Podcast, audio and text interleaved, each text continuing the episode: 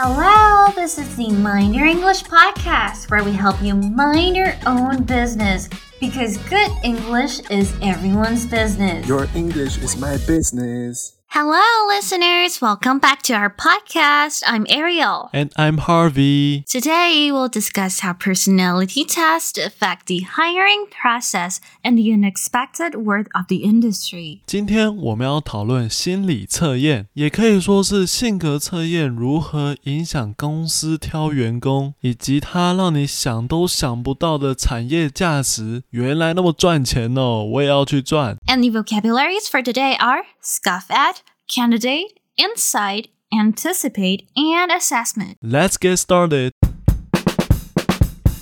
Oh my god, Harvey, are you actually taking a personality test? Hmm, aren't you the one who used to scoff at people who take personality tests and say stuff like, oh, you can't categorize the entire world into 12 types of people, blah blah blah? 核心单词 scoff 是嘲笑、讥笑、嗤之以鼻的意思。 我们通常会加介系词 at 在 scoff 之后，scoff at somebody 就是嘲弄某人的意思。哇，见鬼了！你在做性格测验哦？啊，不是都说什么啊？怎么可能把人分类成十二种？ Yeah, haha, keep scoffing at me. I'm taking the test against my will, okay? The company asked me to take it before my interview. 你就继续嘲弄我啊，我也不愿意好吗？ 这家公司要我面试前来做这个测验啦。 Wait, hold on. Companies use personality tests for hiring too? I always thought these tests were more popular among girls like me. So, do the majority of companies actually use them? 公司竟然会参考性格测验来决定要不要用你？我以为这种性格测验的受众大部分都是像我这样的女生诶。 Indeed, Ariel, around 80% of Fortune 500 companies use personality tests to evaluate candidates for upper level positions. 这里指的 Fortune 500 companies 就是指五百强公司的意思。 在财经杂志或国外新闻中看到 Fortune One Hundred 这个词，就是指前百大公司的意思。核心单字 candidate 是指这个职位的申请人，不只可以用在政治上。立委或是总统候选人，公司职位的候选人也可以用 candidate 这个字哦。这你就有所不知了吼！全世界前五百强的公司中，就有百分之八十的公司都会参考现象测验的结果来衡量比较中高位阶职位的候选人适不适合这个职位哦。I didn't realize how big of a deal personality tests are. There are over 2,500 different tests available today. Around 80 million people all around the world take these tests every year. 天呐，我不知道性格测验参考价值这么高诶！现在市面上已经有超过两千五百种性格测验，而且光是每年玩这些性格测验的人就高达八千万人呢。 I don't get it. Why do people find personality tests so appealing? 哎，但为什么大家都那么爱玩性格测验啊？这这这到底有什么吸引人的？ Well, people love being understood and labeled. MBTI gives us insights into ourselves and a sense of belonging. Identifying with the type can make us feel unique and connected to a community of like-minded individuals. 核心单字 insight 是指洞察、见解。心理学家归纳呢，其实是因为人们喜欢被理解和归类。MBTI 为我们提供了对自己的洞察以及一种归属感。 这些标签可以让我们感到独特，又可以与志同道合的人群建立联系。I see. It's not surprised that personality test industry is anticipated to reach 6.5 billion by 2027. 核心单字 anticipate 是指预期、期望、预料。难怪专家预期心理测验这个产业，二零二七年将上看六十五亿台币。我的天哪，我可以赚到六十五亿吗？What? 6.5 billion? That's a lot. The most used personality test is called MBTI, Myers Briggs Type Indicator.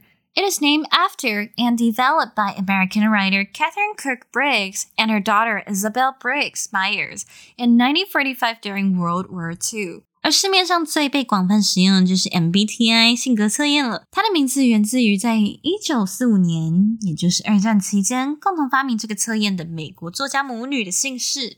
During World War II, Briggs Myers read an article called Matching People with Jobs. She realized there was a need for a tool to sort people, especially as the US was joining the war in Europe. 这个性格测验的由来可以追溯到第二次世界大战期间，Brixmeyer 读到一篇名为《将人员与工作配对》的文章，他意识到了将人类进行分类的需求，应该要创造出一个评估工具，对人们进行分类，特别是当时美国正在准备参加战争之际。What's MBTI all about? In a nutshell, it's a personality assessment tool that categorizes individuals into 16 different types based on four preferences. Extroversion versus introversion, sensing versus intuition, thinking versus feeling, and judging versus perceiving. But Harvey, why do companies apply these assessment tools in the hiring process? 核心单词 assessment 是指评估、估价、评估结果。 动词是 assess，也是评估的意思。那 MBTI 是什么呢？刚刚说的 in a nutshell 就是简而言之的意思。它是一个根据四个偏好来将人们分为十六种不同类型的人格评估工具。那是哪四种呢？那就是看你是外向还是内向，那你是感知型还是直觉型，那第三个就是你是思考型还是感觉型，那最后一个就是你是判断型还是感知型。但是 Harvey，为什么公司在招聘过程中要使用这些评估工具啊 ？Well, companies use this test because they want to figure out various aspects of a person's personalities, such as their values, strengths, weaknesses, and traits like introversion or extroversion. Companies can assess if a candidate would fit in well with the team, do a good job, and still motivated in the role. 公司使用这些测验是为了了解一个人的不同性格方面， 像是价值观、优点、缺点，还有内向、外向等个性特质。这些测试有助于公司评估这个候选人是否能够很好的融入团队、表现出色，并在这个工作中保持热忱与动力。But there is a twist. Personality tests believe traits are set. Yet research shows that personality is fluid and ever changing. The HBO Max documentary Persona also questions if these tests are accurate and ethical. So the big question is, can we use these tests fairly while hiring? 不过性格测验是万无一失的吗？性格测验的这些特质都是制式啊、固定的，但是人的个性这么复杂，要怎么全面呈现出来啊？ 所以研究指出呢，其实人的性格是流动的、不断变化的。HBO Max 的纪录片呢，Persona 也质疑这些测试是否准确且符合伦理。所以大家都提出这个重要的问题：公司在招聘中使用这些测试真的准确而且公平吗？Now let's tackle the accuracy question. Psychologists point out that claims saying this test can show your real type or that personality traits always decide how you act isn't always true. Each person is a blend of trait and experience, making them unique and hard to put into simple boxes. Relying on personality tests might not only be unfair, but also might miss out some good candidates just because they don't match what's expected. 让我们来讨论准确性这个问题。心理学家指出，某些声称这个测试能够显示出你真实的类型，或是这个个性特质总是决定你的行为。 他们觉得这个声称不是正确的，因为每个人的性格都是特质和不同经历的结合，使他们变得独一无二且难以归纳为简单的类别。如果只依赖个性测试的话，不仅太片面，也不公平，还有可能错过一些优秀的候选人。Furthermore, personality tests can't accurately predict an individual's behavior. because personality and behavior are distinct. Personality reflects thinking, feeling, and behaving patterns, while behavior responds to stimuli.